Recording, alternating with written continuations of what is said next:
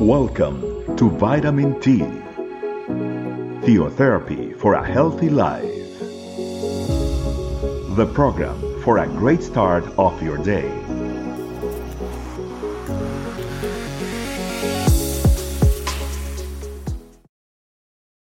Hi, family. Welcome to another Vitamin T with you, Pilar Ramirez. Today we are going to be studying on a meditation that I have titled Harvesting a Calm Spirit. We are going to be studying Proverbs chapter 17, verse 27. It says as follows He who has knowledge spares his words, and the man of understanding is of a calm spirit. While the center of our meditation is this verse, I also want to mention verse 28, which will help us further understand what the Lord wants to speak to our heart today. Verse 28 says, Even a fool is counted wise when he holds his peace. When he shuts his lips, he is considered perceptive. It's so interesting what the Lord speaks to us.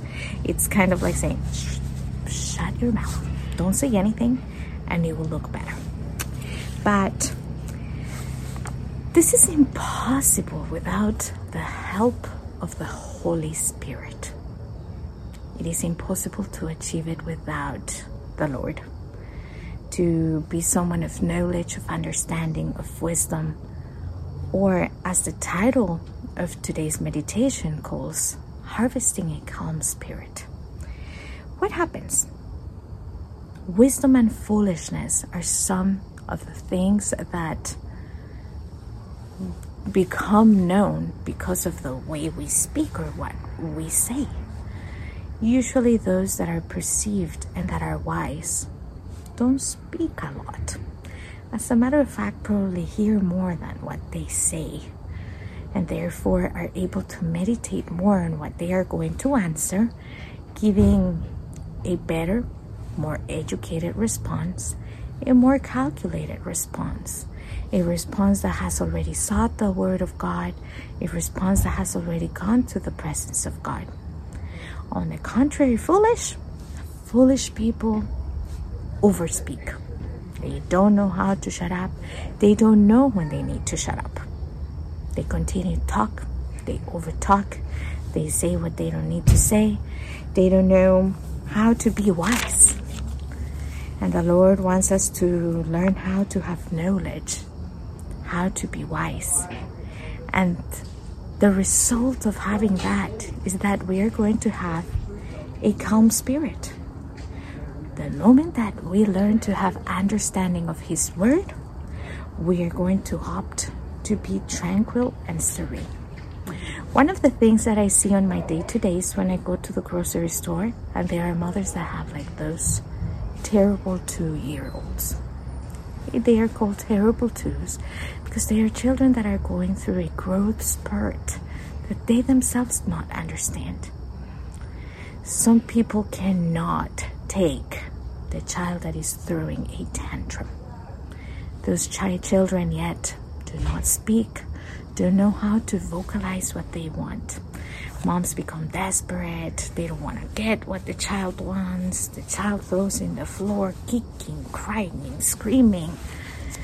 We can either opt to be tranquil, peace, be a smile, through words of encouragement at that moment, or on the contrary, you need to raise your kids better. I heard it myself.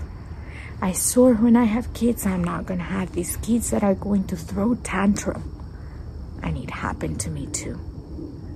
Because it is a part of the growth of every child.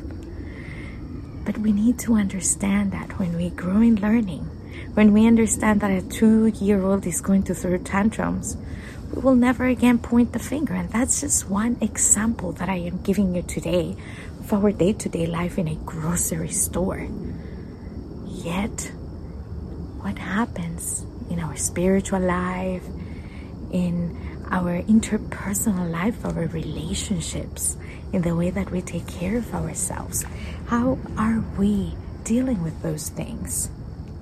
A person that is foolish is going to easily become agitated, worried, rushed, is going to make hasty, rushed decisions that is going to lead to anger, to wrong decisions that don't lead to anything good. So, whenever you are unsure of what to do in those moments, and you say, Oh, I don't know how to be wise, oh, I don't know how to act in this situation yourself shut for a moment. Go and pray to the Lord and tell Him, Father, I need your wisdom. Father, I need your knowledge. Father, you are the only one that can guide me. And remind the Lord that He has given us promises. There are great promises in the Word of God, such as the one in Jeremiah 33 3, where He promises knowledge. He says, Call to me, and I will answer and teach you great and mighty things which you do not know. Therefore, if we are lacking knowledge, we just need to go into prayer and ask the Lord to give us knowledge, give us wisdom, give us understanding. If we do not know how, if we're going to act with wisdom, if we have wisdom, if we can act with wisdom, we can certainly go into the presence of God. Just as it says in the book of James, chapter 5, where it says, If any of you lacks wisdom, let him ask God. But it's not just asking, it says, Who gives to all liberally and without reproach. He will give it to us. He will not even question. He wants to give it to us he put a small condition on it. We need to ask to him. Again, if we want knowledge, we need to call to him. If we want wisdom, we need to ask. But it will be given to us. And the result is just as Jesus said in the book of Luke, chapter 12, that at the moment that we're going to have to speak, it says, For the Holy Spirit will teach you in that very hour what you ought to say. Therefore, your words are going to be spared. They are going to be taken care of by the Holy Spirit. Your speech will be full of knowledge and wisdom come from above because it is no longer your speech. It's the one from the Lord, the one that you have sought in prayer without making hasty, rushed, wrong decisions that will lead others to believe that you are a fool. Let's ask the Lord that He grants us that calm spirit that comes only from seeking Him, from having knowledge, from understanding His will. Once we understand His will, any difficult circumstance that we have, we know that it's a new opportunity for us to grow, for us to learn something new, for us to share the word, for us to spread kindness, love, salvation. Let's pray. Father, I give you thanks today for giving us the opportunity to grow in your knowledge, in your wisdom, and to harvest that calm spirit that you want us to have.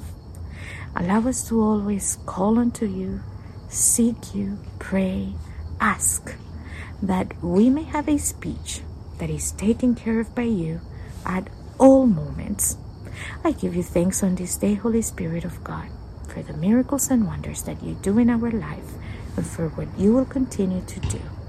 Allow us to be people that are not only perceived as wise or that has been seen as fools. Forgive us if we have been fools, but lead us today now, Lord, to be representatives of your presence and of your glory.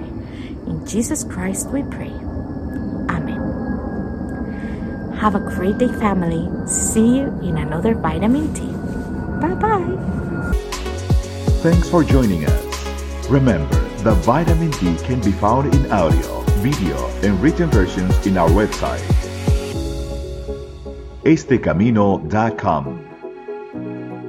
We'll be waiting for you tomorrow for your daily vitamin T. Theotherapy for a Healthy Life.